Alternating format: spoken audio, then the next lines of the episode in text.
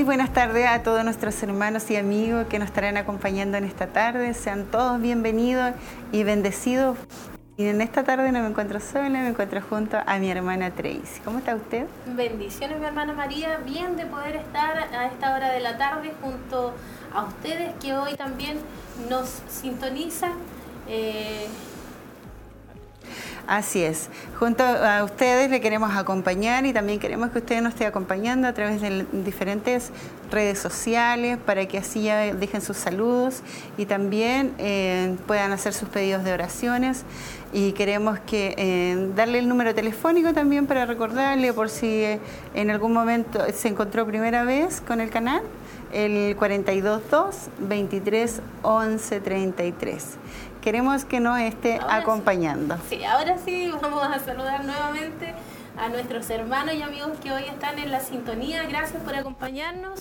Estoy contento de poder estar acá porque sabemos que es una nueva jornada donde, hermana María, tenemos la oportunidad de poder compartir con ellos, que hoy a través de la radio y la televisión nos pueden ver, nos pueden escuchar y por supuesto siempre el anhelo de nuestro corazón es que puedan estar ahí presentes, eh, atentos a lo que será también esta transmisión de Siloé en casa. Así es, y el, con el único propósito que nos hemos juntado en este día es para adorar, exaltar el nombre del Señor, agradecer que lo importante es poder tener gratitud en nuestros corazones porque Él en este día nos ha regalado un nuevo día.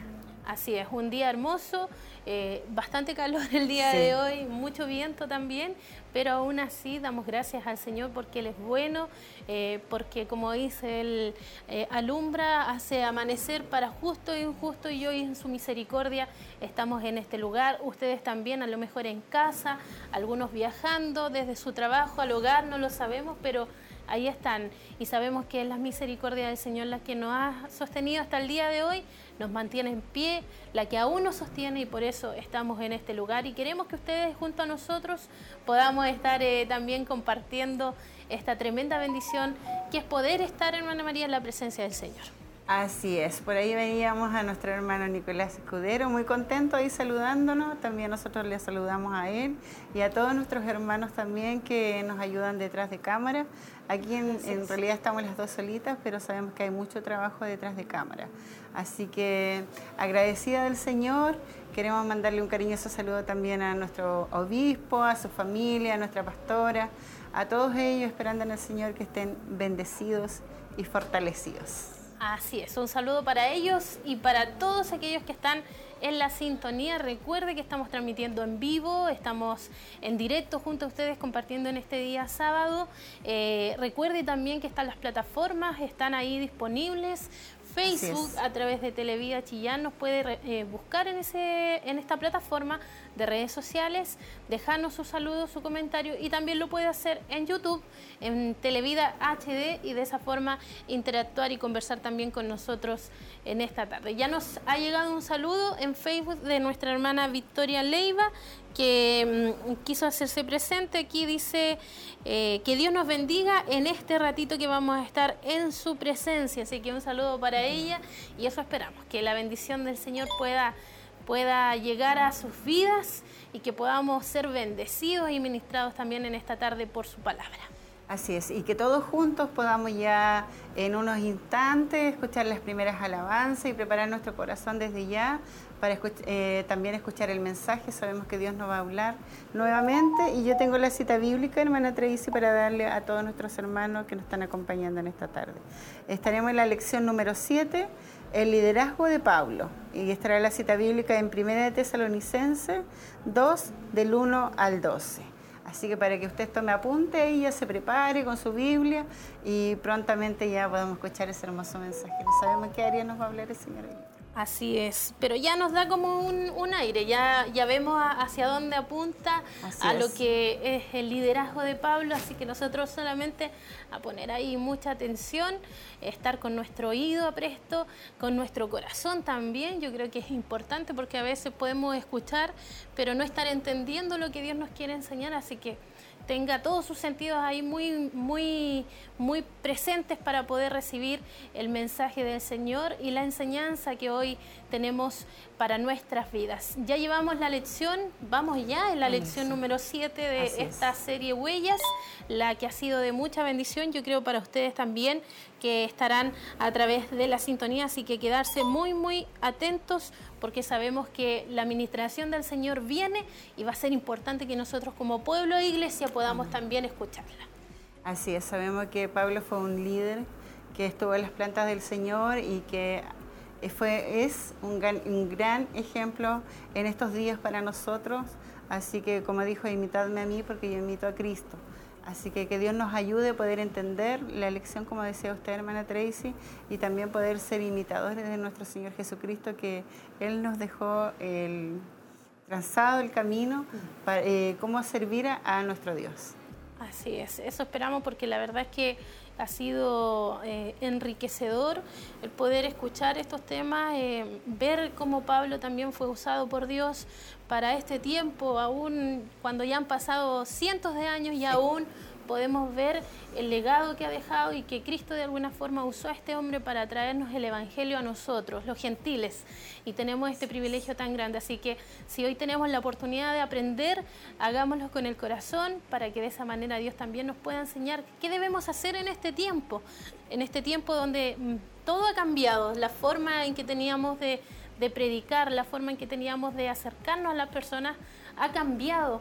Eh, antes teníamos la oportunidad de predicar en las calles, hoy se ha coartado eso, teníamos la oportunidad de ir a las casas, hoy con la pandemia es muy difícil poder a lo mejor acercarnos a un domicilio, eh, tocar la puerta de alguien y que alguien tenga eh, la gentileza de abrirnos, ya eso, eso todo ha ido, ha ido de alguna manera cambiando, pero aún así Dios eh, nos enseña cómo hacerlo. Cambiar a lo mejor la forma, pero siempre Él nos dará la respuesta para seguir llevando la palabra y lo más importante, seguir aprendiendo nosotros, porque tenemos que seguir creciendo, tenemos que seguir aprendiendo. Em, nuestra carrera aún no ha terminado, seguimos acá en esta tierra y hasta que el Señor no venga, Él nos seguirá perfeccionando.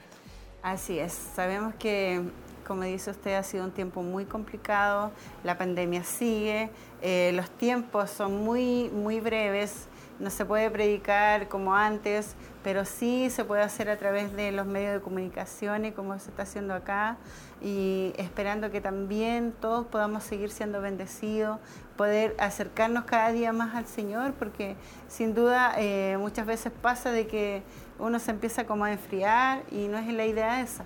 Yo creo que esta pandemia nos ha puesto a todos los hijos del Señor a prueba.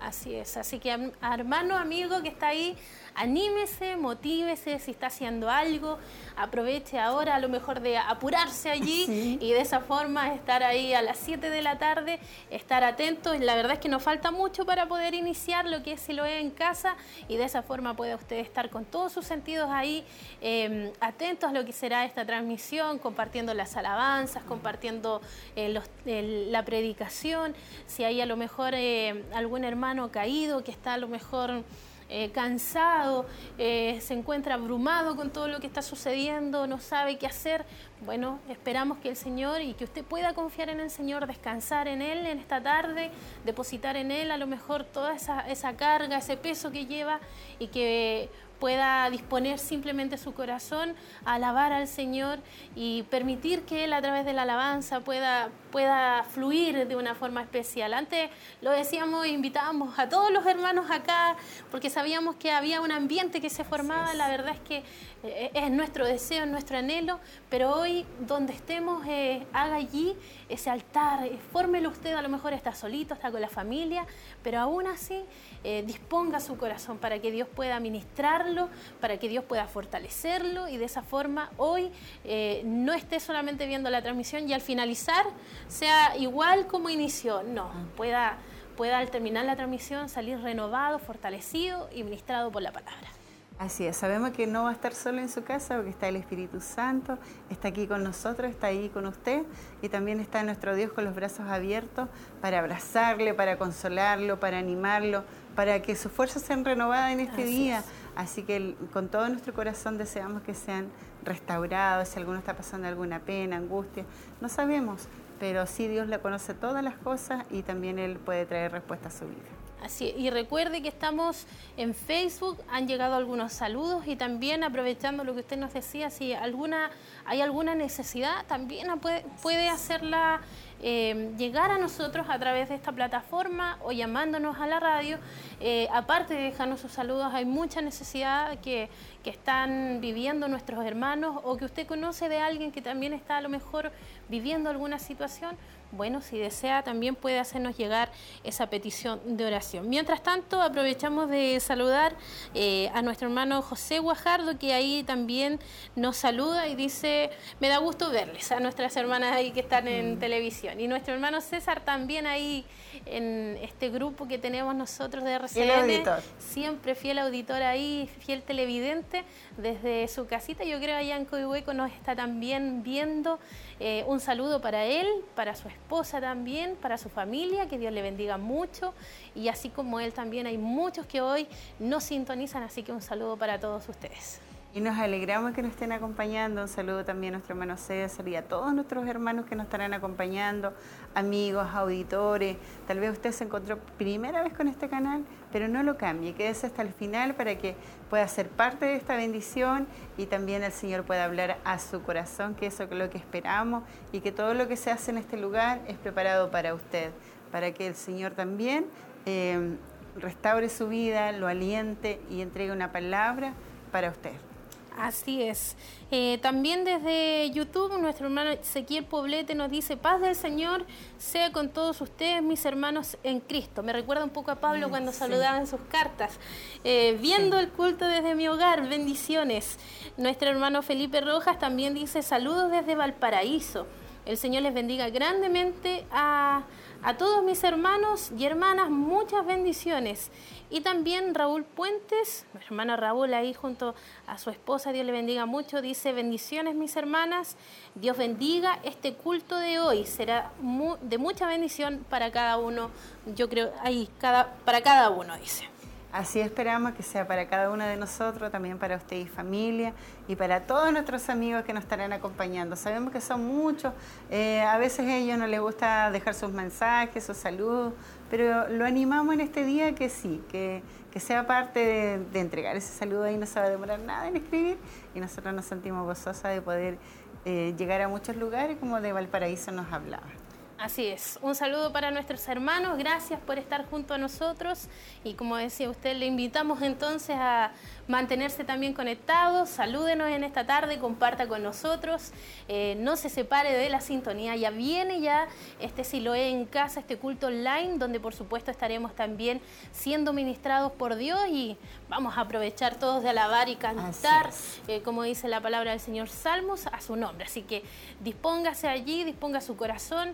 Eh, si hay tristeza, bueno, dejen este minuto que Dios pueda ahí fortalecer su vida y cantar al Señor con ánimo, con gozo, sabiendo de que Dios es fiel, que Dios está ahí con nosotros, que Él es nuestro ayudador eh, y en todo tiempo Él está preocupado de nosotros. Así que simplemente disponga este tiempo. Vamos a estar, eh, usted tenía ahí el tema también que vamos a tener la oportunidad hoy de poder escuchar, así que para que nuestros hermanos puedan estar ahí pendientes.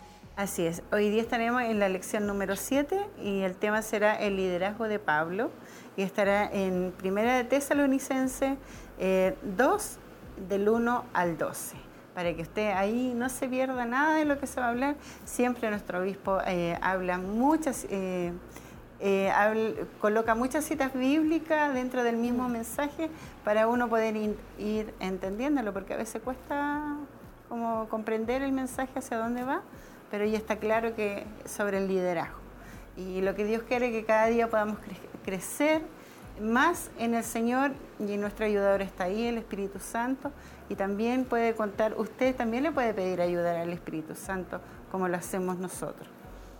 Así es. Eh, sigan junto a nosotros, estamos a pocos minutos de poder eh, comenzar con lo que es Siloé en casa. Eh, algunos se van sumando poco a poco a la sintonía a través de redes sociales, a través de las páginas.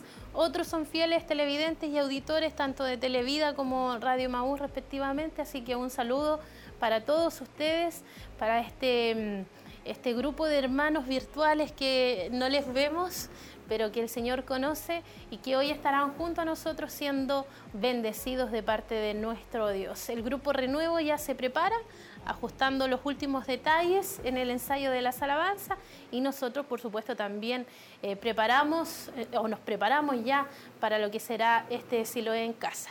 Así es, estamos a segundos, podemos decir, ya de comenzar este hermoso culto y donde la invitación ya está extendida para que todos juntos podamos separar este tiempo para el Señor y escuchar esas hermosas alabanzas y después escuchar esa palabra que Dios ya tiene para nuestra vida.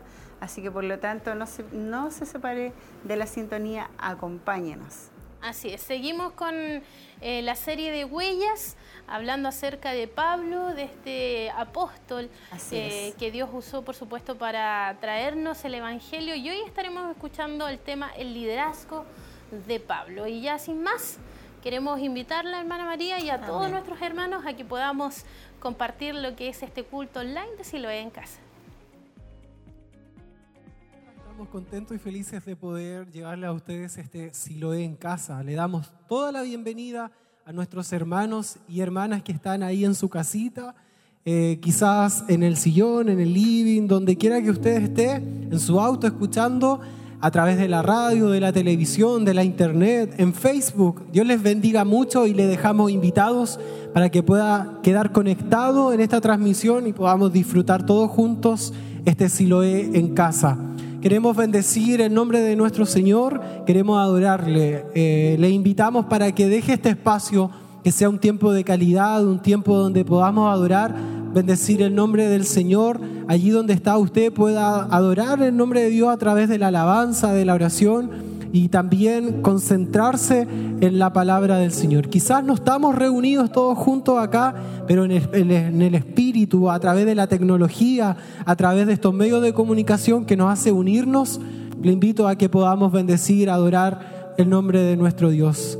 Dejemos este momento para agradecer a Dios, dejemos este momento para elevar un clamor a nuestro Dios, podamos bendecir su nombre y podamos también elevar palabras de adoración, palabras de oración a nuestro Dios. Padre, en el nombre de Jesús, te damos muchas gracias por tu amor, por tu misericordia. Te damos gracias, Señor, por todo lo que tú haces, porque es bueno para nuestras vidas, Señor, y nos hace bien, Dios mío, estar en tu presencia. Gracias Dios mío por este momento, Señor, en el cual tú nos permites a través de la distancia, a través de la televisión, de la radio, Señor, poder reunirnos de alguna manera como iglesia y poder nutrir nuestra vida espiritual, Señor, de las alabanzas, de la adoración y por sobre todo de tu palabra. En esta hora queremos pedir y rogar tu bendición para nosotros. Bendice al grupo Renuevo, Señor Mm, queremos adorarte, queremos exaltarte, queremos bendecir tu nombre, Señor. Hemos entendido, Dios mío, que todo te pertenece a ti, que la gloria es tuya, Señor. Que en nosotros no hay nada, Señor, solamente queremos bendecir tu nombre y adorarte. Todo lo que hoy tenemos es gracias a ti, es gracias a tu bondad, es gracias a tu misericordia, Señor. No hay capacidad alguna en el hombre, Dios mío, que pueda ser notoria o que pueda recibir alguna gloria, Señor, sino que solamente todo es tuyo, Dios amado. Y queremos agradarte, queremos hacerlo mejor ante ti. Bendice, Dios mío, a quienes están allí en su casa, a quienes dedican en este espacio, Señor, de la tarde para recibir una palabra. Aquellos, Dios mío, que con necesidad urgente, Señor, se conectan para poder escuchar tu palabra, para poder escuchar las alabanzas, Señor, y allí donde están, dedican un tiempo de adoración, un tiempo de calidad. Muchos de nuestros hermanos, Señor, se le ha dificultado, Dios mío, y a todos poder congregarnos, Señor, pero esta es la oportunidad que tú nos das para poder escuchar de ti, para poder adorarte, para poder bendecirte. Fluye tu palabra a través de estos medios de comunicación. Fluye, fluye tu Espíritu Santo a través de ellas, Señor, de estos medios, de estos canales de tecnología, Señor, de las redes sociales. Señor, bendice a quien está escuchando. Hay una necesidad especial, Señor, una necesidad gigante, tremenda. Dios mío, y a través de la alabanza, a través de tu palabra, podemos satisfacerla. Te damos gracias y queremos bendecirte, Señor. Queremos adorarte en el nombre de Jesús. Para tu gloria, Señor. Amén y amén, Señor. Te adoramos, te bendecimos, Señor, te exaltamos.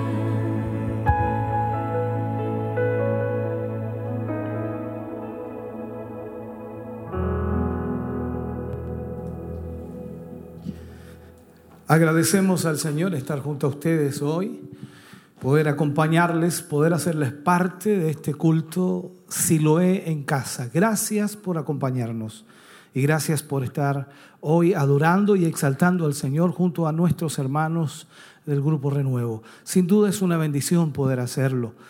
Eh, Cada día avanza rápidamente. Pareciera que el tiempo se va acortando, pareciera que los días se hacen cada vez más cortos, más breves. Y creo que cada uno de nosotros tenemos eh, en la experiencia misma esta realidad. En algunos días pareciera que se fue volando el día y no alcanzamos a hacer todo aquello que deseábamos hacer o al menos lo que pretendíamos hacer. Y hay una realidad, y la Biblia lo dice, que los días serán acortados. Quizás no lo dice en el tiempo, en el sentido de cada día disminuyendo en su tiempo, sino en el tiempo en el que el Señor vendrá. Sin duda, estamos en los tiempos finales, los tiempos los cuales esperamos que el Señor aparezca por su pueblo, venga por su iglesia, y usted que es parte de la iglesia del Señor está esperando aquel, aquel momento tan maravilloso. Deseamos con todo nuestro corazón que usted se aferre al Señor, que haga acrecentar su fe en Él, que confíe plenamente en Dios a pesar de las circunstancias que podamos vivir. Hablaba con un hermano hace un rato atrás y él me hacía ver su perspectiva, su cosmovisión de la situación que está ocurriendo. Y él me decía, yo creo que el enemigo, el enemigo está hoy tratando de detener el Evangelio, tratando de obstaculizar el Evangelio, tratando de que la palabra de Dios no llegue. Por eso está esta pandemia mundial en donde no deja la iglesia hacer la obra que debe hacer. Si bien es cierto, algunos tendrán también esa misma opinión y posiblemente muchos concuerden en ello, pero sabe, no le voy a atribuir poder al enemigo, le voy a atribuir poder a Dios. Yo creo que Dios tiene el control de todo esto. Yo creo que Dios es el que permite que esto ocurra y que esto suceda.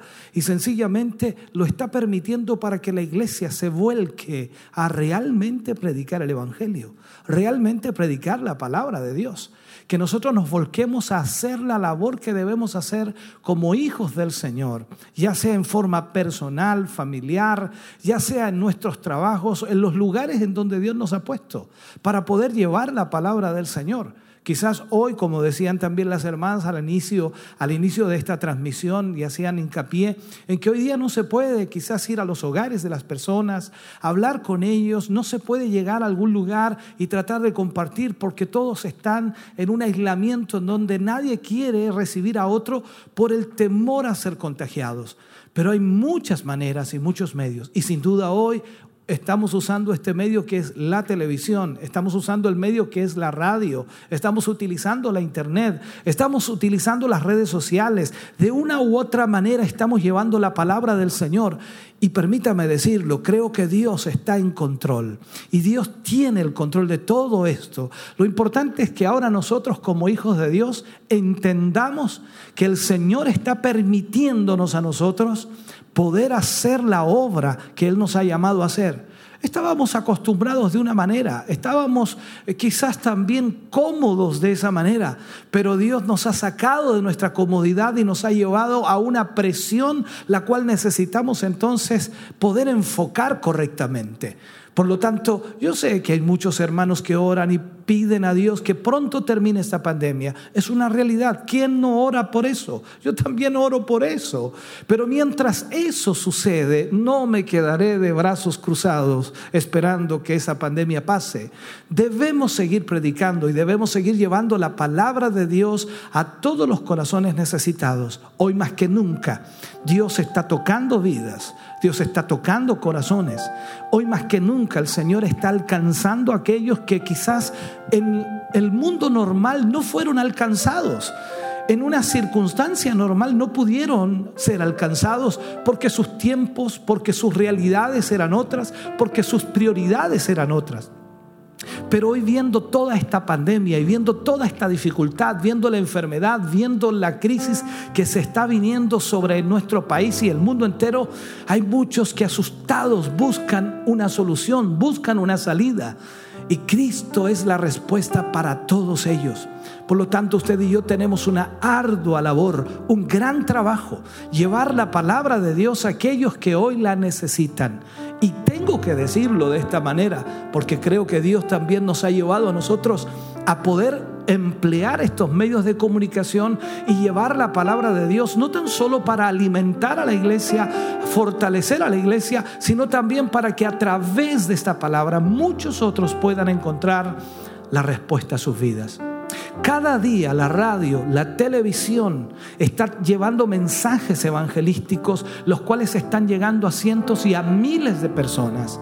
Nosotros estamos en cada culto en vivo llevando lo que es la palabra de Dios para fortalecer, animar, proyectar, enfocar a la iglesia para que se levante y pueda llevar la palabra del Señor a aquellos que hoy la necesitan. La labor es mucha y necesitamos, por supuesto, como dijo el Señor Jesucristo, obreros la mies es mucha y los obreros son pocos. Necesitamos entonces que usted se levante, se anime y pueda confiar que Dios va a hacer algo grande en este tiempo. Creo con todo mi corazón, hay un ejército de hombres y mujeres que Dios está levantando. Y hay una cantidad de hombres y mujeres que Dios está tocando. Una cosecha inmensa de almas Sé que quizás en este proceso muchos se han quedado en el camino, muchos no han querido continuar o avanzar y muchos están debilitados en la fe, muchos han obstaculizado su propio crecimiento, pero Dios está alcanzando a cientos y miles de personas.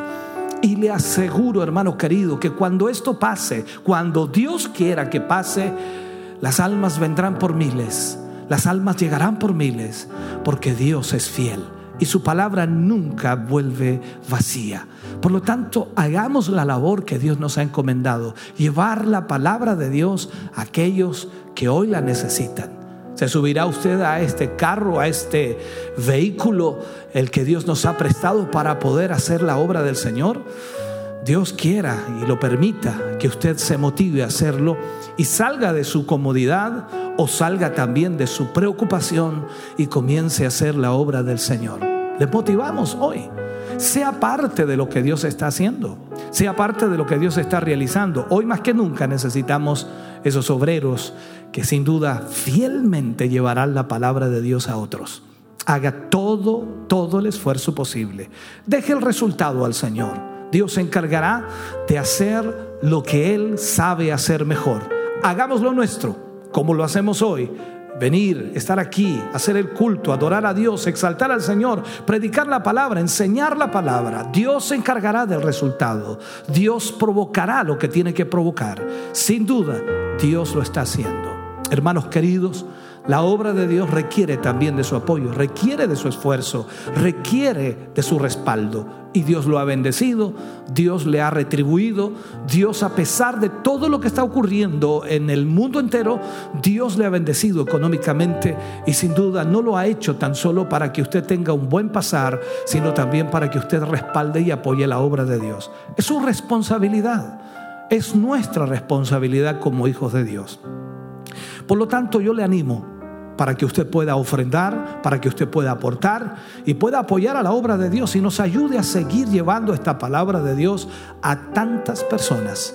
Miles de personas cada día son alcanzadas a través de la radio, a través de la televisión, a través de la internet. No es este culto nada más. Aquí estamos una hora y media aproximadamente y la verdad es que no es suficiente. Pero la radio, la televisión, la internet está transmitiendo las 24 horas del día. Y en esas 24 horas del día, miles de personas están siendo alcanzadas por la palabra del Señor. Dios nos sorprenderá. Dios obrará en una forma extraordinaria y ya lo está haciendo secretamente, aunque no veamos lo que nosotros queremos ver, Dios lo está haciendo. Hermano querido, ahí está toda la información. Banco de Crédito Inversiones, VCI, cuenta corriente número 76 61 86 76. Iglesia Siloé en movimiento es el titular. Como usted ve, no está a nombre de una persona, está a nombre de la iglesia. El RUT es el 65062 675 raya 3. Por lo tanto, usted cuando ofrenda Eso llega a la cuenta corriente, hay una tesorería, hay un grupo de hermanos y hermanas que están a cargo de aquello. Ellos ven los ingresos como también los egresos de la obra del Señor.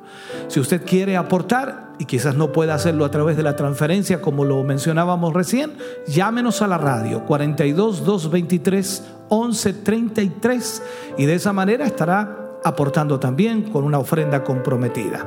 Esperamos que pueda hacerlo. Si va a hacer una transferencia, el mail para informar su transferencia, ya sea de ofrenda, diezmo o algún compromiso que tenga, hágalo a tesorería.emaus.cl.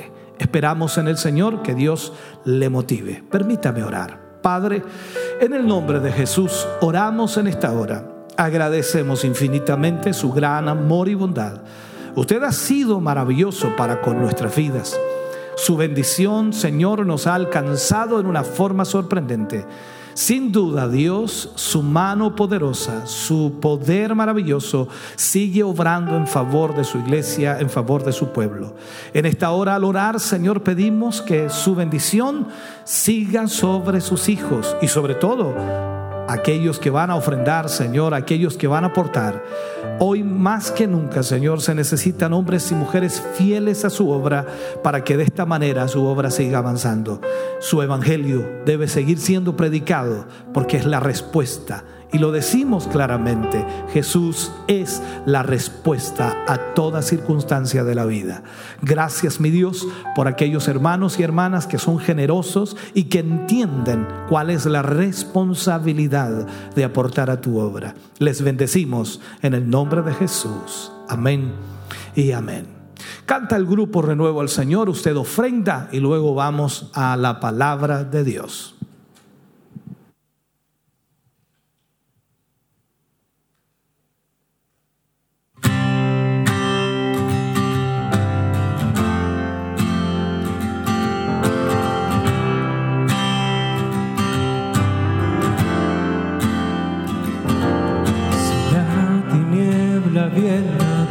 悲哀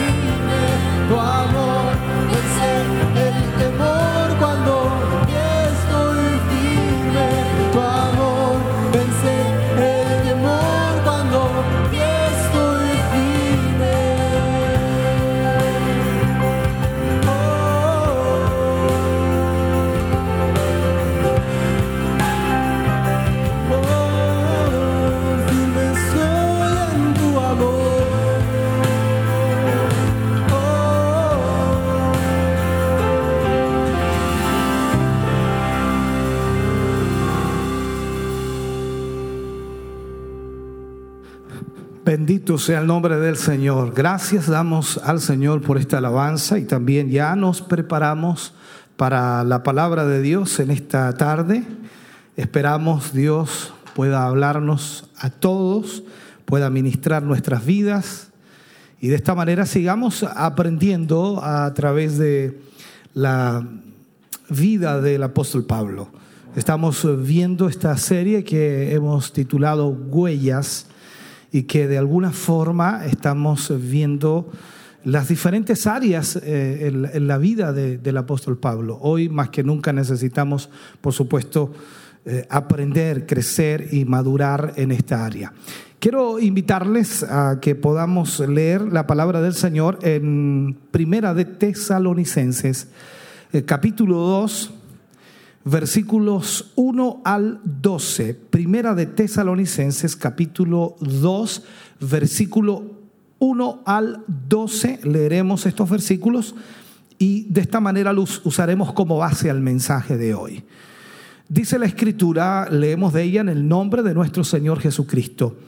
Porque vosotros mismos sabéis, hermanos, que nuestra visita a vosotros no resultó vana pues habiendo antes padecido y sido ultrajados en Filipos, como sabéis, tuvimos de nuevo en nuestro Dios para anunciaros el Evangelio de Dios en medio de gran oposición.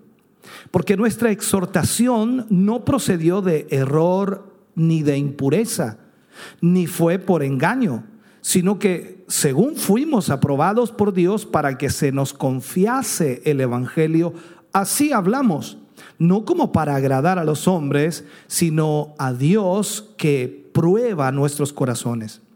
Porque nunca usamos de palabras lisonjeras, como sabéis, ni encubrimos avaricia. Dios es testigo, ni buscamos gloria de los hombres, ni de vosotros, ni de otros, aunque podíamos seros carga como apóstoles de Cristo. Antes fuimos tiernos entre vosotros, como la nodriza que cuida con ternura a sus propios hijos. Tan grande es nuestro afecto por vosotros que hubiéramos querido entregaros no solo el Evangelio de Dios, sino también nuestras propias vidas, porque habéis llegado a sernos muy queridos.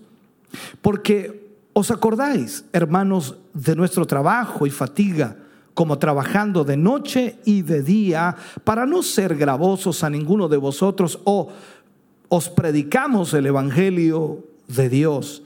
Vosotros sois testigos, y Dios también, de cuán santa, justa e irreprensiblemente nos comportamos con vosotros los creyentes. Así como también sabéis de qué modo, como el Padre a sus hijos, exhortábamos, y consolábamos a cada uno de vosotros y os encargábamos que anduvieseis como es digno de Dios que os llamó a su reino y gloria. Oremos al Señor Padre en el nombre de Jesús. Vamos ante tu presencia en esta hora, Señor, primeramente para dar gracias, porque nos permites a través de esta palabra poder, Señor, tener una base a lo que vamos a hablar. Sin duda, Señor, tu palabra siempre será suficiente a nuestra vida. Siempre traerá respuestas y traerá enfoques y traerá, Señor, dirección. Gracias por lo que en este día recibiremos, por la administración de tu palabra a nuestra vida y corazón. Bendecimos tu nombre, exaltamos tu nombre y creemos, Señor, que tú usarás nuestra vida para bendecir a todos aquellos que hoy están junto a nosotros. En el nombre de Jesús lo creemos. Amén y amén, Señor. Aleluya. Hoy hablaremos, como ya está ahí en la pantalla, ¿no? El liderazgo de Pablo, el liderazgo de Pablo. ¿Cómo fue el liderazgo de Pablo en realidad? Aquí es donde uno debe analizar y debe ver. Creo que el liderazgo de Pablo debe ser como el modelo para nosotros, los creyentes, los cristianos, sobre todo porque él fue el apóstol a los gentiles. Pero la pregunta que nos hacemos es, ¿quién podrá llegar a la altura, al nivel del liderazgo de Pablo? Quizás es fácil poder tomar ciertos pasajes de la Biblia y decir, este fue Pablo, así fue Pablo y así debemos ser nosotros. Pero los procesos de vida de Pablo y también la experiencia y el trato de Dios con él y al mismo tiempo su relación con Dios es sorprendente. Por eso es importante mirar la escritura. Recordemos algo, veamos la cercanía del apóstol con los creyentes. Eh, recordemos que Pablo llegó a Tesalónica junto a un pequeño grupo de misioneros en el transcurso de su segundo viaje misionero. Eh, fruto de esa visita que él estaba haciendo fue también la formación de una congregación de cristianos. O sea, al llegar a Tesalónica, ellos formaron una congregación. Sin embargo, el apóstol y su equipo de misioneros que había llegado no, no pudieron pasar mucho tiempo entre eh, los cristianos de Tesalónica debido lamentablemente a la fuerte oposición que los judíos estaban teniendo contra ellos. Y de esta manera entonces les obligó a salir de la ciudad precipitadamente. Tuvieron que huir, entre comillas, ¿no? Ahora, a partir de ese momento, Pablo no dejó de estar preocupado por estos nuevos creyentes, por estos jóvenes convertidos, si podemos enfocarlo de esa manera. Él sabía que el diablo aprovecharía su ausencia, aprovecharía la oportunidad para emplear todo tipo de tácticas con el fin de destruir a la iglesia naciente. Sus sospechas o las sospechas de Pablo en cierta manera se vieron confirmadas cuando Timoteo regresó de su visita a Tesalónica y, le informa a Pablo de que los enemigos del Evangelio estaban aprovechando la ausencia de los misioneros para desacreditarlos ante los ojos de los nuevos creyentes. Es como decir, estaban hablando mal de Pablo y de los que habían formado aquella iglesia en ese lugar. No cabe duda entonces de que su estrategia era buena, en el sentido de que esta gente que estaba haciendo daño estaba utilizando una buena estrategia, porque Pablo no estaba allí, ni tampoco los misioneros. Entonces, si lograban ellos denigrar el nombre de los apóstoles, al mismo tiempo estarían desacreditando el evangelio que les fue predicado. Esto es como decir la frase muy conocida que se utiliza por allí, mata al mensajero y también el mensaje morirá. Ellos, ellos, debieron pensar de esa manera en realidad. Ahora, lo que realmente preocupaba a Pablo no era su propia reputación, no era que hablaran mal de él, sino le preocupaba la reputación del Evangelio y la, ¿cómo llamarle? La perseverancia de los tesalonicenses en el camino de la salvación. Así que Pablo tomó la decisión de escribirles eh, con el fin de recordarles cuál había sido su comportamiento mientras había estado con ellos y, cómo estuvo, por supuesto, en todo momento en consonancia con el mensaje que él predicaba. Pero al mismo tiempo, él hace una defensa y expone eh, cuáles son las verdaderas motivaciones que un siervo de Dios debe tener para poder servir a Dios. Ahora, vamos a considerar en esto algunos puntos o algunas cosas o principios que tienen valor permanente cuando hablamos del liderazgo. Y más en nuestros tiempos cuando frecuentemente, lamentablemente, nos encontramos con escándalos originados por líderes religiosos que saltan incluso hasta a la prensa, a la televisión, porque no viven de manera coherente con el Evangelio. Aquí es donde tenemos que observar con mucha madurez lo que Pablo, de alguna forma, en su defensa, comienza a exponer. En Primera de Tesalonicenses, capítulo 2, versículo 1, Pablo comienza y dice, porque vosotros mismos sabéis, hermanos, que nuestra visita a vosotros no resultó vana. La primera cosa que caracteriza el estilo del liderazgo del apóstol Pablo era su cercanía y transparencia con la gente. De tal manera eh, que aunque había pasado poco tiempo en Tesalónica, no sabemos, no, no, tengo el registro de cuánto tiempo fue el que pasó en Tesalónica, eh, todos los creyentes que habían recibido el Evangelio, que habían creído, habían podido llegar a conocerle de forma muy personal. Era una iglesia naciente, entendamos, por favor, entendamos que también era una iglesia que estaba recién iniciando, pero no sabemos cuánto tiempo Pablo estuvo ahí con ellos, pero el tiempo que estuvo, él dice que tuvo una relación cercana. El apóstol no era una celebridad remota, por decirlo, no era un líder distante que difícilmente se podía acceder, sino que había vivido entre ellos, trabajando a su lado y conocía también sus familias para ellos Pablo era, no era un extraño y, y su ministerio lo había ejercido a la vista de todos de forma completamente transparente, sin nada que ocultar. Por lo tanto, toda esta nueva iglesia naciente conocía a Pablo. Por esta razón, entonces, al comenzar su defensa frente a las calumnias, a los comentarios nocivos que estaban diciendo de él, Pablo apela a lo que ellos mismos conocían de él. O sea, no apeló a ninguna palabra, sino que apeló a lo que ellos conocían de él. Veamos eh, cómo este argumento lo repite una y otra vez Pablo.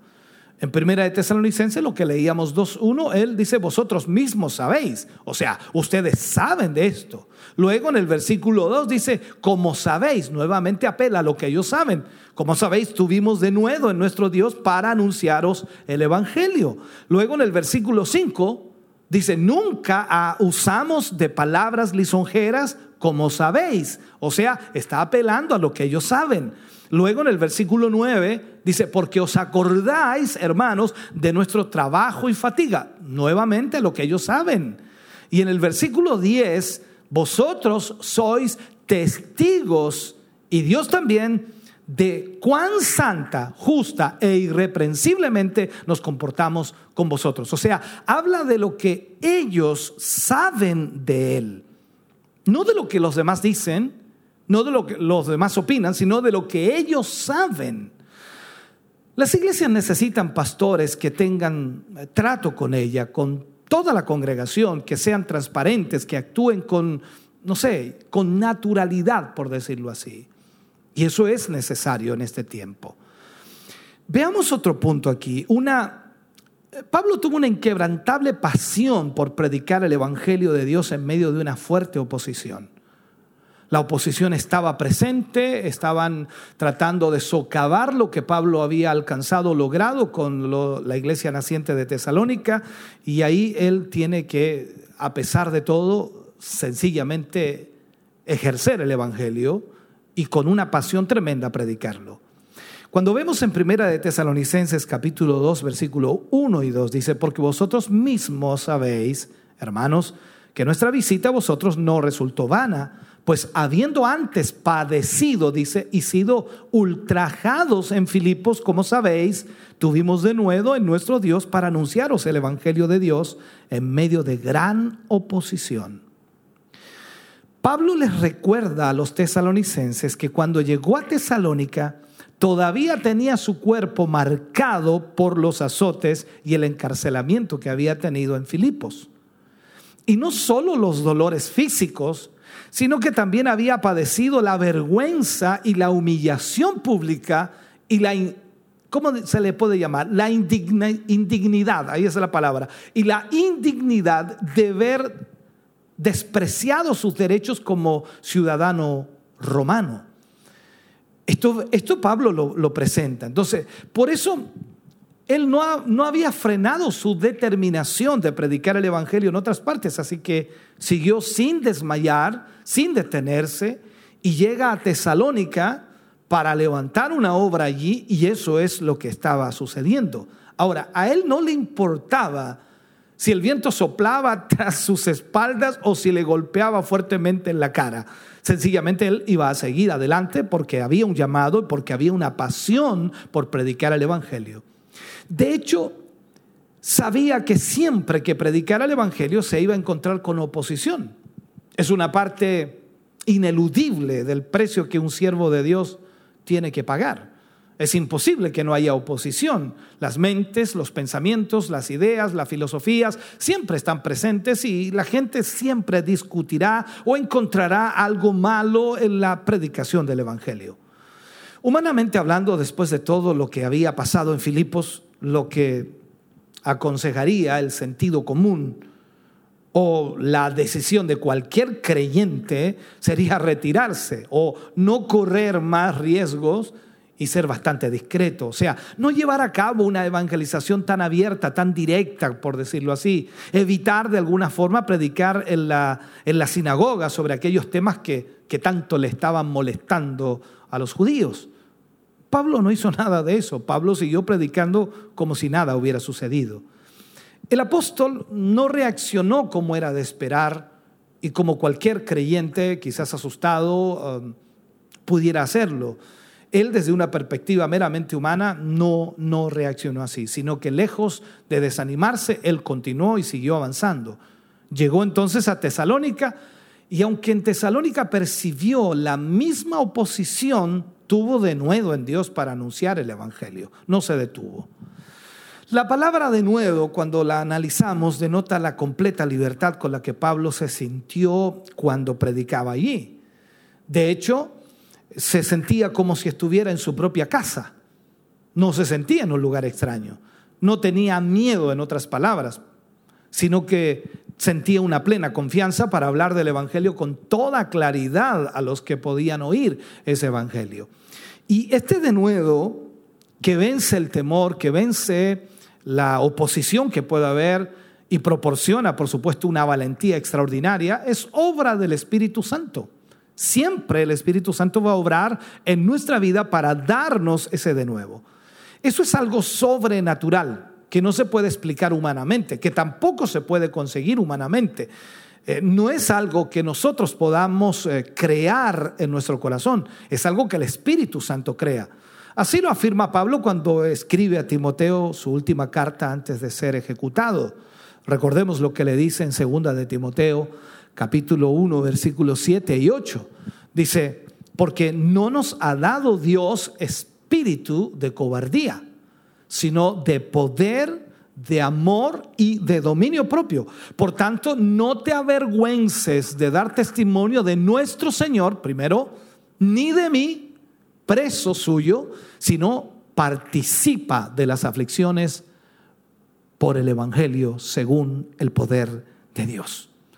O sea, queda claro, queda muy claro que la misión de Pablo era una obra auténtica, era una obra verdadera, que tenía su origen en Dios. Y los creyentes tesalonicenses, en este caso, lo sabían bien, porque habían visto a Pablo vivir de la manera que él predicaba. Veamos entonces, por otra parte, las motivaciones de su predicación, y las motivaciones en realidad eran puras. Cuando vemos en Primera de Tesalonicenses capítulo 2, versículo 3, vemos allí, dice, porque nuestra exhortación no procedió de error, ni de impureza, ni fue por engaño. Cuando leemos este versículo, no es difícil imaginar las, las eh, acusaciones de los enemigos hacia Pablo porque claro, ellos hablaban mal de Pablo y hablaban mal de lo que Pablo enseñaba. Ellos debían estar diciendo que el mensaje predicado por el apóstol Pablo había sido un mensaje erróneo y que sus motivaciones eran impuras y sus métodos se caracterizaban por el engaño y al mismo tiempo la manipulación. Estas hermanos, estas acusaciones han sido frecuentes en todas las épocas en todo tiempo. Cada vez que Dios levanta un hombre de Dios, siempre habrá este tipo de palabras o sencillamente de enfoques, que es un engañador, que es un manipulador, que sencillamente tiene motivos impuros, que está utilizando métodos totalmente erróneos o está enseñando algo erróneo. En fin, siempre habrá este tipo de cosas. La palabra de Dios siempre tendrá la verdad, por lo menos en eso tenemos la seguridad. ¿Cuál fue la defensa de Pablo? Porque la defensa de Pablo se basa entonces en los siguientes puntos cuando nosotros vemos. Su mensaje eh, les había sido confiado por Dios. Dios mismo le había llamado para que él predicara ese mensaje. Y de ahí entonces viene su completa veracidad, su fiabilidad y también su autoridad. Por lo tanto, Pablo estaba predicando un mensaje que venía de Dios. No había en ese mensaje de Pablo ninguna invención humana. Sus motivaciones estaban marcadas por la santidad y habían sido eh, probadas y aprobadas por Dios mismo. O sea, los métodos que Pablo estaba, estaba usando son marcados por la honestidad. No empleaba procedimientos astutos ni engañosos con el fin de atrapar a sus oyentes. La palabra traducida, por ejemplo, engaño, tiene varias eh, derivaciones, pero una de ellas se empleaba para describir la carnada que servía para atraer y atrapar el pez. Usted sabe que hasta el día de hoy se utiliza eso, una carnada para atrapar el pez, y el pez cree que es algo verdadero, esas cositas de, lata ¿no? que utilizan, y, lógicamente es un, es un engaño. Ahora, las palabras de Pablo no tenían nada que ver con el engaño, no eran este tipo de predicadores que crean una atmósfera artificial eh, para manipular a sus oyentes. Nada de palabrería, nada de mentiras, ni tampoco de artimañas. Pablo sabía que la cualidad principal de un líder que realmente sea íntegro eh, o incuestionable, tiene que ser un hombre honesto. Solo así puede ganarse la confianza de los que le siguen. De ahí entonces su comportamiento en todas partes. De ahí venía y derivaba todo lo que él hacía constantemente.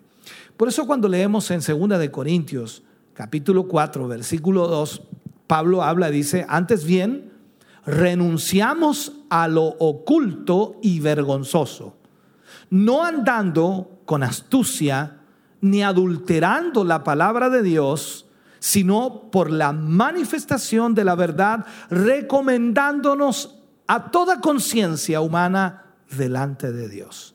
Eso es lo que Pablo habló allí. ¿Qué más hace Pablo en su liderazgo?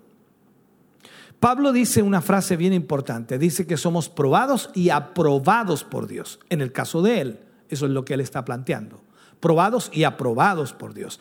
En Primera de Tesalonicenses, versículo 4, ah, capítulo 2, versículo 4, dice, sino que según fuimos aprobados por Dios para que se nos confiase el Evangelio, así hablamos, no como para agradar a los hombres, sino a Dios que prueba nuestros corazones.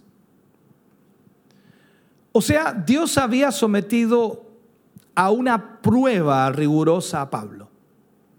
Y este había sido hallado genuino, auténtico, por lo que había puesto sobre él su sello de aprobación. Dios había llamado a Pablo. Y este es el significado de la expresión, fuimos aprobados que se usaba para describir lo que hacía un experto en metales para determinar la calidad o el peso de una moneda. Cuando Pablo escribía a, Timoteo muchos años después, todavía se asombraba de que Dios hubiera tenido o lo hubiera tenido a él por fiel y le hubiera puesto en el ministerio, depositando en él el tesoro del Evangelio. Pablo lo explicaba así en primera de Timoteo 1.12. Notemos también que esta aprobación divina no, no era simplemente una apreciación subjetiva de Pablo, o sea, no es que a Pablo le parecía, sino que otras personas habían confirmado también que había sido Dios quien realmente le había señalado para este ministerio. El primero a quien Dios reveló esto fue Ananías. Lo vemos en el capítulo 9, versículo 15, cuando Dios llama a Ananías y le dice que vaya a orar por, por Pablo. Años después, entendamos esto, los apóstoles de Jerusalén ratificaron la legitimidad de su ministerio. Se lee en Gálatas capítulo 2, versículo 8 y 9, si no lo ha leído. De igual manera, los maestros y profetas de la iglesia local de Antioquía, donde él había estado sirviendo, también reconocieron esto mismo. Lo vemos en Hechos capítulo 13, versículo 2. Pero a Pablo no le interesaba únicamente recibir la aprobación inicial de Dios, sino el reconocimiento del príncipe de los pastores por una labor bien realizada y por supuesto en lo que Dios le había llamado.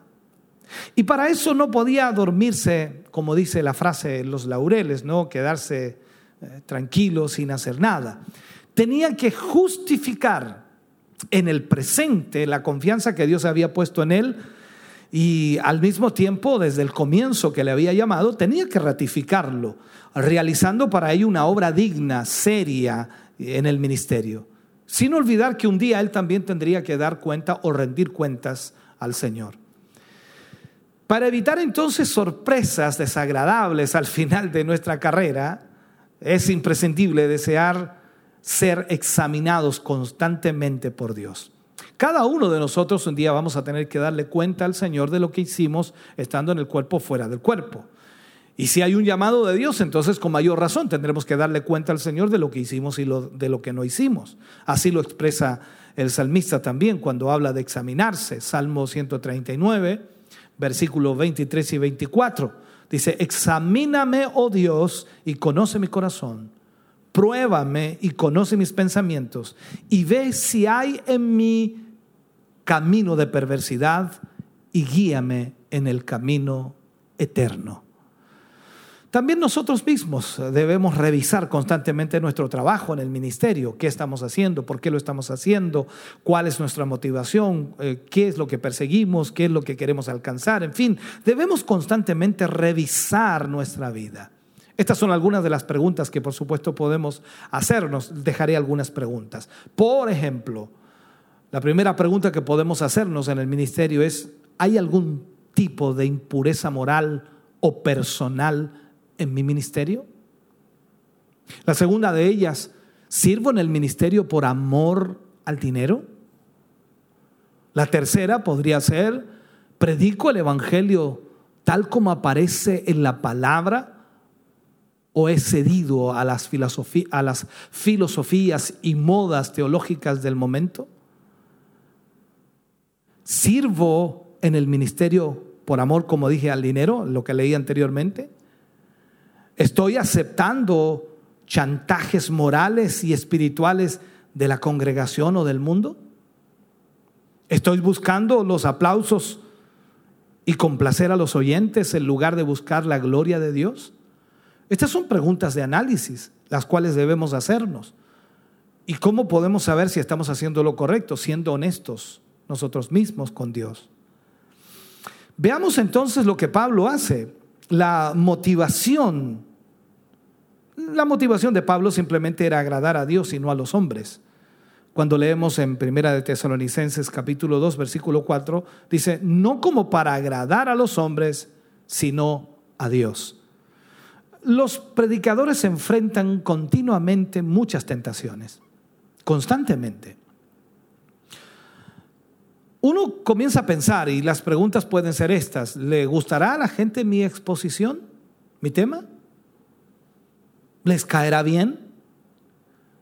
¿Me volverán a invitar? Los predicadores están en esta lucha. Otros se preguntan, ¿me traerá remuneración esto? ¿Me hará famoso? Quizás Pablo también había sentido esta lucha dentro de sí mismo, pero una y otra vez afirmaba que su único interés estaba en agradar a Dios. De hecho, era, era consciente de que sería imposible servirle fielmente si estuviera pensando en complacer a los hombres. Imposible servir a Dios. Cuando él habla en Gálatas capítulo 1, versículo 10, 10, dice él, pues busco ahora el favor de los hombres o el de Dios. ¿O trato de agradar a los hombres? Pues si todavía agradar a los hombres, no sería siervo de Cristo. Gálatas 1.10. Ahora, si Pablo hubiera estado intentando agradar a Dios y a los hombres al mismo tiempo, se habría visto en, la difícil situación de estar queriendo servir a, a dos señores a la vez. Cuando vamos al libro de Mateo capítulo 6 versículo 24, entendamos esto. Jesús hablando dice, ninguno puede servir a dos señores. Porque o aborrecerá al uno y amará al otro, o estimará al uno y menospreciará al otro. Termina diciendo esa escritura, no podéis servir a Dios y a las riquezas. El apóstol sabía entonces que el Evangelio de la cruz que predicaba no era popular. Lo vimos en el tema anterior. Que a muchas personas les desagradaba y no estaban de acuerdo con él. Pero Pablo no se proponía cambiarlo para decirle a la gente lo que ella quería oír, sino que les seguiría predicando lo que necesitaban oír, puesto que estaba en juego el destino eterno de sus almas. Por lo tanto, ¿para qué cambiar lo que realmente salva? Lo otro que Pablo hacía era que él no buscaba provecho ni exaltación personal. Cuando vamos allí a Primera de Tesalonicenses, capítulo 2, versículos 5 y 6, dice, porque nunca usamos de palabras lisonjeras, como sabéis, ni encubrimos avaricia Dios es testigo. Ni buscamos gloria de los hombres, ni de vosotros, ni de otros, aunque podíamos seros carga como apóstoles de Cristo.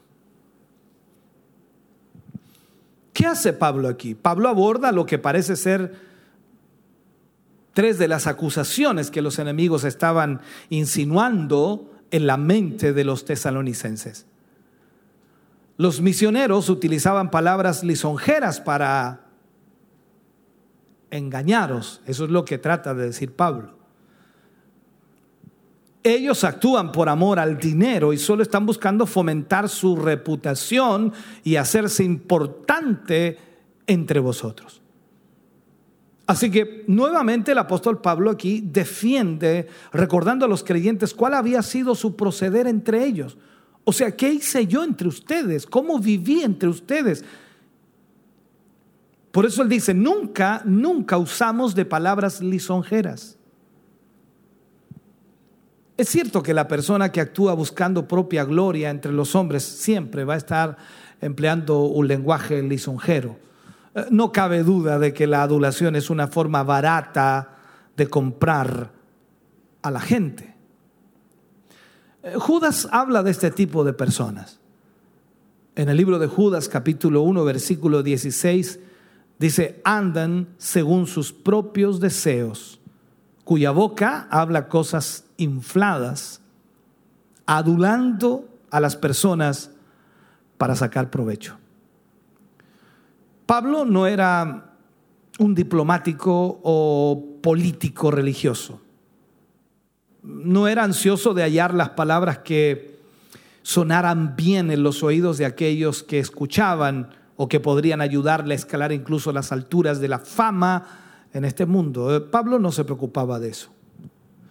Pablo no acomodó su mensaje al gusto de sus oyentes, no, no suavizó las demandas del Evangelio a fin de ganarles eh, para su causa, tampoco lo hizo.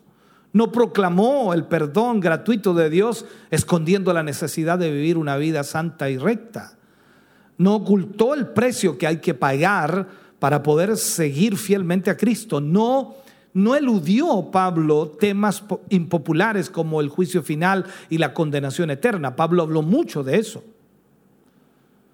Pablo también menciona la frase, dice, ni encubrimos avaricia. Seguramente algunos estaban diciendo que él estaba metido en el negocio de la predicación, porque así le llaman algunos hoy día, están en el negocio de la predicación, por lo que sacaba de ello y por lo que usaba la adulación para conquistar a la gente. Ese es el negocio de la predicación. Y Pablo no estaba metido en eso.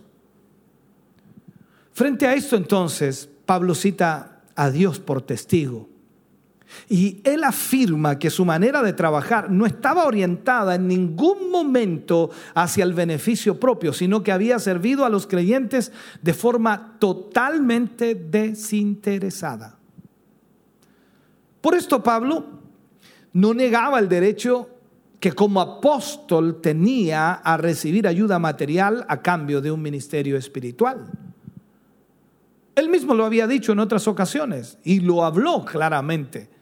Cuando leemos primera de Timoteo capítulo 5 versículo 18, Pues la escritura dice, no pondrás bozal al buey que trilla, y digno es el obrero de su salario.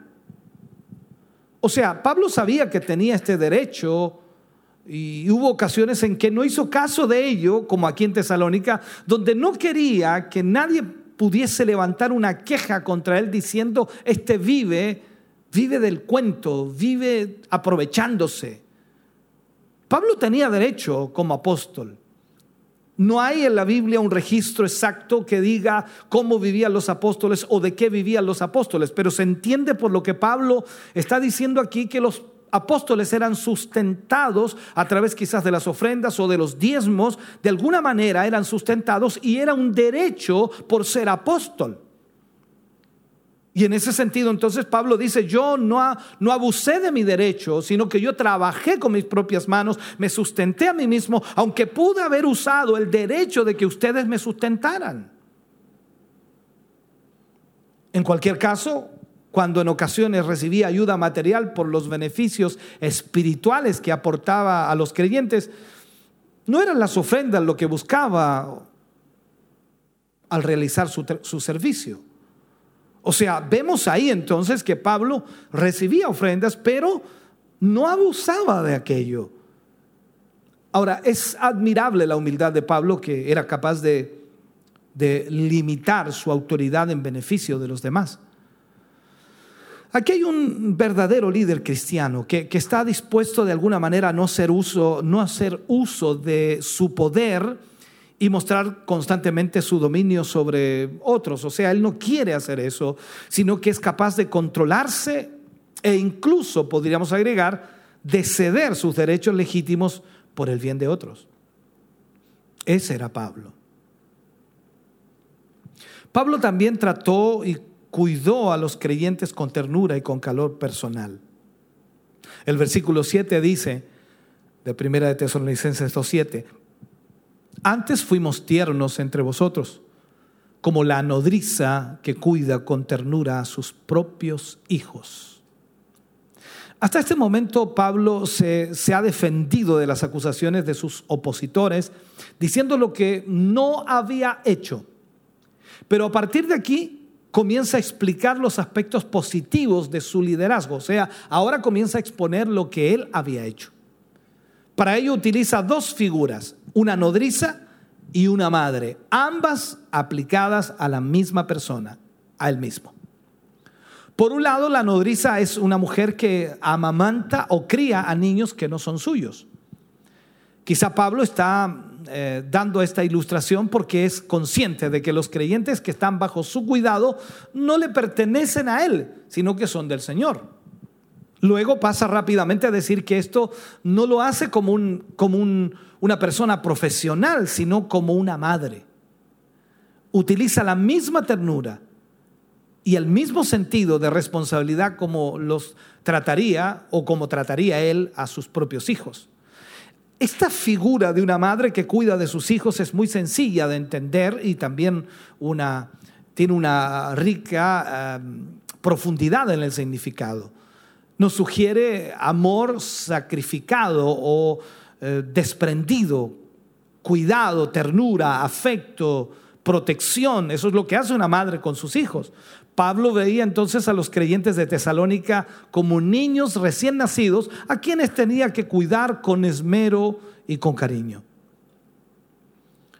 Un líder cristiano no debe ser autoritario, no debe ser distante, no debe ser duro, no debe ser intransigente, sino una persona tierna, asequible o accesible, afable, dispuesta y dispuesta a entender a los demás con amor sacrificado.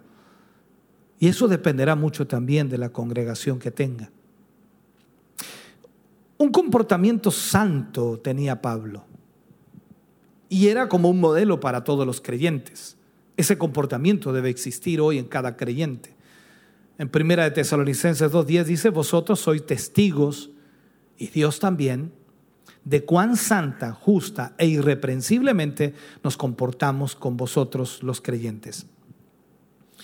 Pablo le- les escribe con plena confianza, pudiendo ah, apelar a su testimonio y al de Dios para confirmar que efectivamente su comportamiento entre ellos había sido intachable.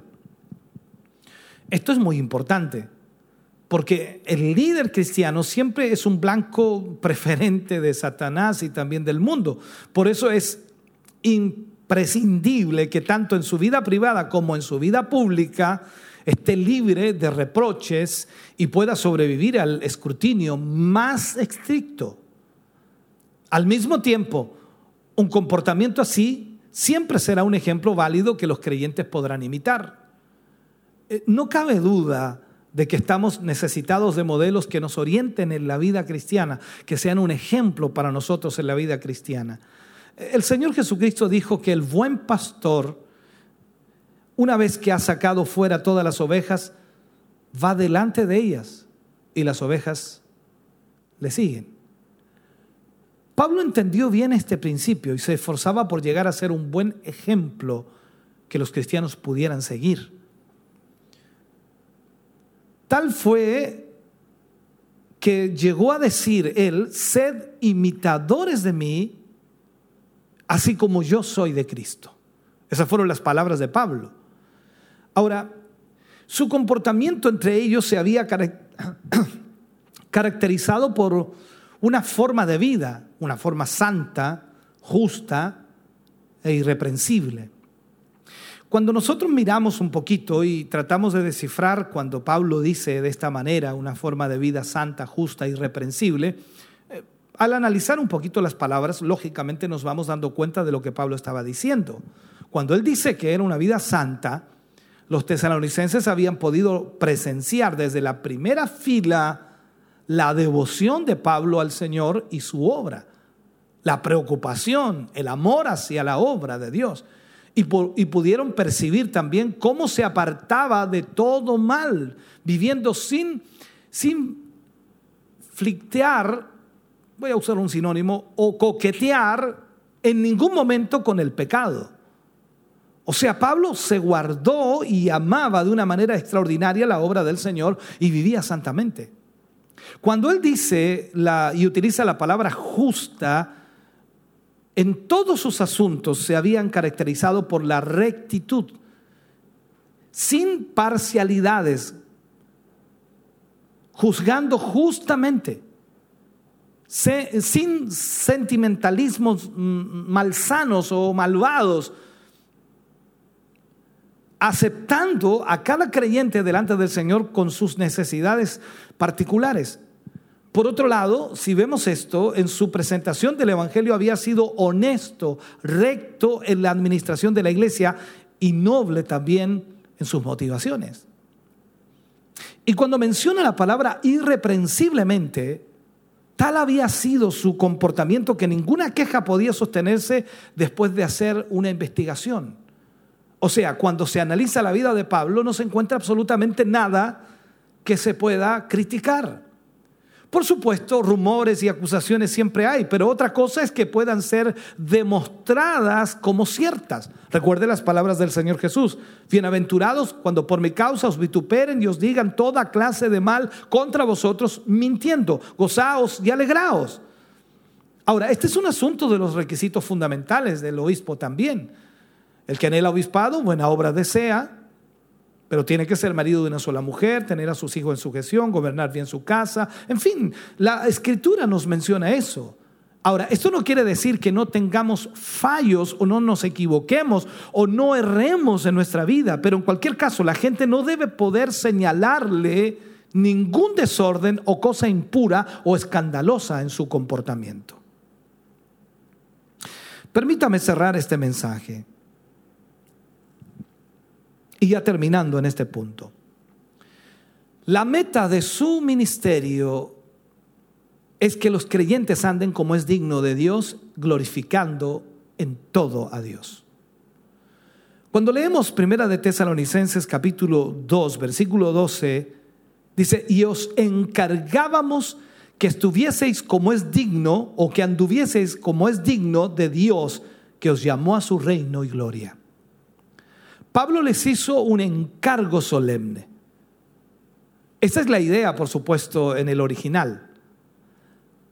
Como veía los peligros que estaban corriendo, como veía lo que estaba ocurriendo, les exhortó con urgencia a andar como era digno de su vocación celestial. Esa era la meta de su ministerio. Preparar a los creyentes para que vivieran un estilo de vida consecuente con su fe.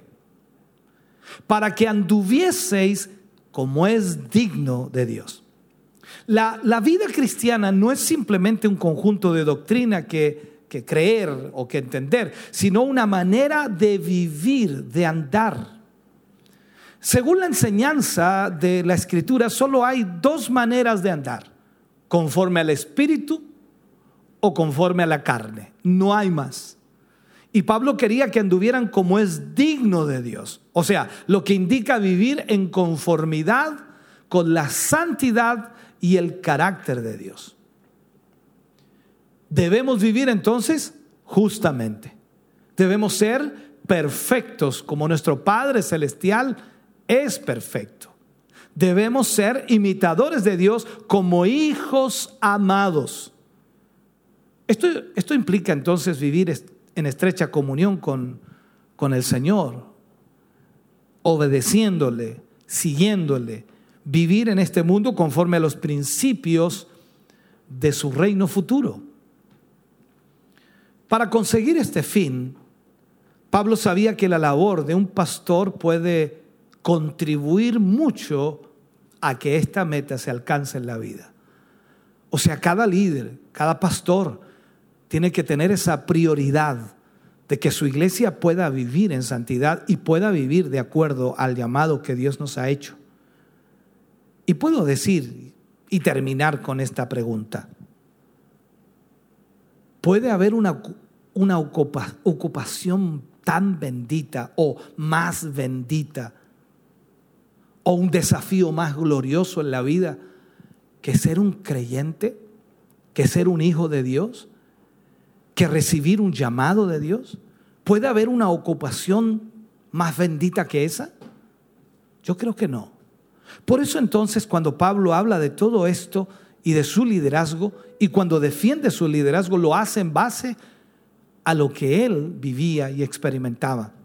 Por eso constantemente los versículos que veíamos, Pablo les dice, porque vosotros mismos sabéis, como vosotros sabéis, porque vosotros sabéis. O sea, Pablo había vivido con ellos y sabían perfectamente quién era Pablo, por cómo él había vivido entre ellos.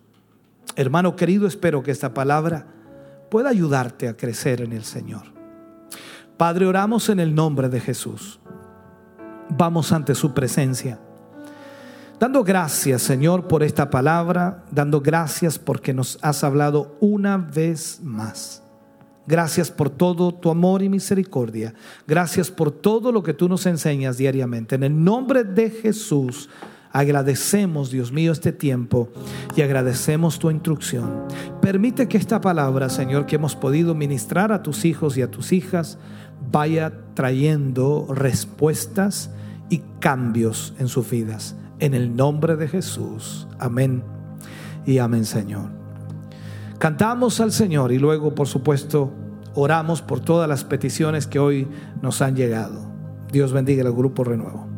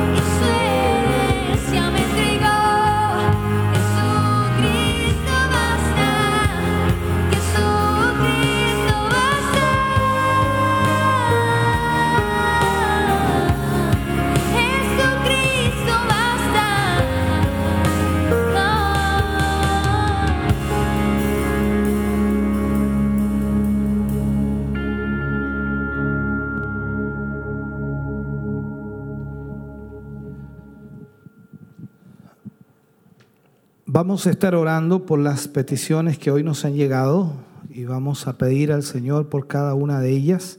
Esperamos en Él que Él pueda responder a cada necesidad y a cada situación. Estaremos orando en el día de hoy por la hermana Scarlett Rebolledo por salud física y fortaleza y por Inés Sepúlveda por salvación eh, y conversión, por Blanca Leiva Muñoz por salvación y conversión, matrimonio Jofre Lara por sanidad de su vista, eh, familia Jara Godoy eh, por salud, trabajo y protección, por la hermana Ana, por la hermana María Lara por sanidad y fortaleza, por la familia Torres González por sanidad, por Sandra y Alejandro Rivero por sanidad, em, por Nélida, María Ángel, por operación a su corazón.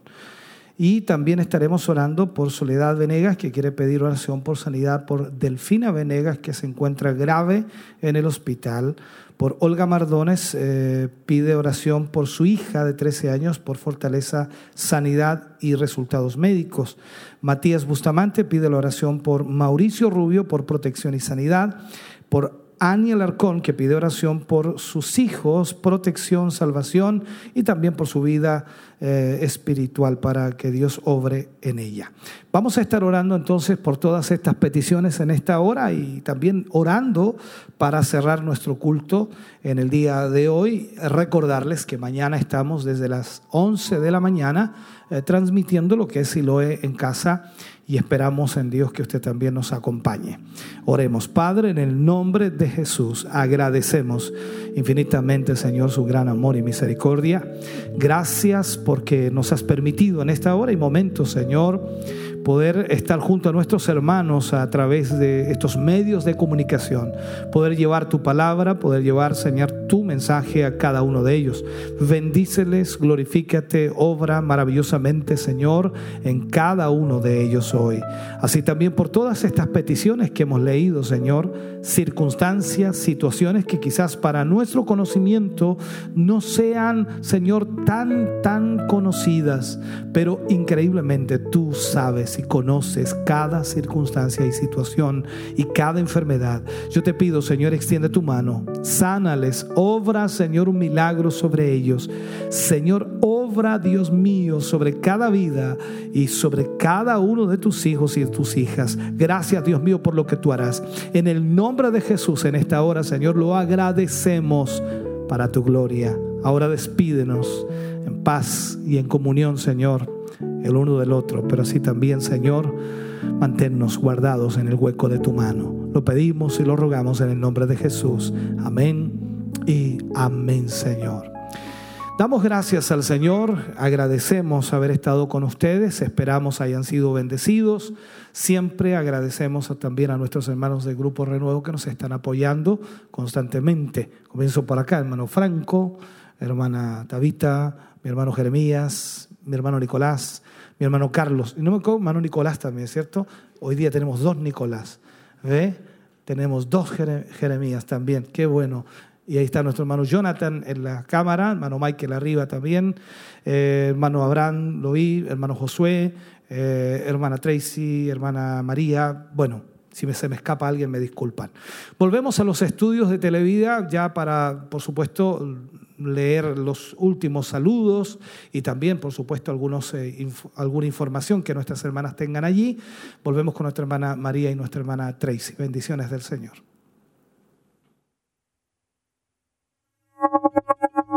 Un hermoso mensaje que hemos escuchado en esta tarde. Hemos sido grandemente bendecidas en este lugar. Esperamos que también lo hayan sido ustedes y que esta palabra haya sido una bendición para su vida. Así es, escuchábamos ahí el tema, el liderazgo de Pablo. Eh, por supuesto, hemos podido también recibir esta enseñanza, esta lección ya número 7 de esta serie Huellas. Eh, por supuesto, esperamos que Dios haya podido también ministrar y a través de la vida de Pablo y de este liderazgo que él ejerció también en su, en su, en su momento, sea también un ejemplo para nosotros en el día eh, de hoy y queremos agradecer como siempre la, fiel sintonía de, aquellos que estuvieron tanto por Televida, por Radio Maús, quienes se hicieron parte a través de las redes sociales. Eh, gracias por estar con nosotros y por supuesto, esperamos que Dios haya podido ministrar sus corazones en esta jornada. esperamos, hermana Tracy, que realmente haya sido una bendición para su vida, escuchar las alabanzas, escuchar esta palabra, así como lo fue en este lugar y que también nos puedan acompañar el día de mañana, que a contar de las 11 de la mañana también está Silo en casa. Sí, así es. Queremos que eh, pueda mantenerse ahí también en, la compañía de la programación. Mañana vamos a estar una vez más acá, así que siempre con, con el deseo y el anhelo en nuestro corazón de que la palabra ahí pueda traer bendición a cada uno de ustedes. Y ya para ir finalizando, queremos también eh, saludar a aquellos que nos estuvieron a nosotros eh, saludando, que estuvieron escribiendo aquí también en las páginas. Eh, nuestro hermano Jorge Reyes también que reaccionaba ahí a una alabanza. Eh, que por supuesto ahí marcaba parte de la letra de, la alabanza. Así que un saludo para él, nuestro hermano Matías también Mendoza, que nos envía bendiciones, y nuestro hermano Nelson Viveros, que desde Colina dice eh, que bendiga también grandemente el ministerio. Pastor de Colina, así que un saludo para también mm, el pastor Nelson. Dios le bendiga mucho. Eh, gracias por estar también en sintonía junto a nosotros. Ellos estuvieron por YouTube. Bueno, acá en Ocencia hoy habíamos dado el saludo de nuestra hermana Sofía Ponce, nos dice, bendiciones a mis hermanas, mi hermana Tracy y mi hermana María. También una bendición para usted, hermana Sofía. Eh, nuestra hermana Olga Mardones también, bendiciones hermanos. Y ahí ya estuvo orando eh, nuestro obispo por esta, la petición que ella tenía en su corazón. Eh, nuestro hermano Cristian Troncoso también dice, Dios les bendiga. También Soledad Venegas nos saludó, eh, pedía también una petición de oración. Nuestra hermana Marcela Rojas dice bendiciones mis hermanos, les saludo en el amor del Señor. Saludos a todos desde Valparaíso, visitando a mi hija y esperando a escuchar la palabra de Dios, que sea de mucha eh, bendición. Así es, aquí tenemos a nuestro hermano Iván Burgos, también dice, estamos participando de lleno en este hermoso culto. Qué bueno. Qué bueno, nos, alegra. Desde Angola el hermano Iván. Matías Andrés también dice, eh, nos envía bendiciones, ahí también nos pedía una petición de oración, que por supuesto nuestro obispo ahí estuvo también orando por esta petición. Nuestra hermana Olga Mardones también una petición de oración y nuestra hermana Ani Alarcón que también nos envía nos enviaba ahí una petición de oración, así que nos alegra mucho poder saludar a nuestros hermanos. Eh, Rosa Navarrete también nos saludó aquí y Alexis Andrés que se conectaba y nos saludaba al finalizar ya esta transmisión que estamos realizando desde este lugar. Estuvimos bastante acompañada, bueno, agradecida por todos nuestros hermanos que siempre son fieles auditores y nos están acompañando cada programación que hay eh, las 24 horas. Sabemos que está en los medios de comunicación, así que no queremos extender esta invitación para que no se aparte, siga en sintonía, porque vienen películas, reflexiones, mensajes y está funcionando las 24 horas. Así es, y un saludo también que nos llegaba ahí por interno de nuestra hermana Genoveva también que estaba eh, viéndonos en Televida, así que un saludo también para ella, Dios le bendiga mucho. Y nos unimos por supuesto a, esa, a, ese cariño que, que, nos hacen sentir cada uno de ustedes. Y gracias por acompañarnos, gracias por estar con nosotros, esperamos que este tiempo haya sido provechoso para sus vidas y esperamos mañana también poder encontrarnos en este lugar. Así es, yo ya me despido, hermana Tracy, me despido de todos ustedes, que el Señor les bendiga, los fortalezca, los aliente y que puedan descansar. Eh, tal vez mañana nos les toca trabajar, así que para que nos estén acompañando a contar de las 11 de la mañana. Así es, algunos estarán a lo mejor tomando desayuno mañana, otros, estarán acostaditos, otros irán viajando, pero esperamos que seamos eh, acompañados también los hermanos acá y por supuesto el culto en general en esta transmisión que se realizará mañana a las 11. Estaremos en punto una vez más iniciando, así que acompáñenos. Si Dios no viene esta noche por nuestras vidas, mañana estaremos transmitiendo en vivo y en directo. Así que descanse, tenga una muy buena jornada, una muy buena noche y nos vemos en una próxima oportunidad. Bendiciones.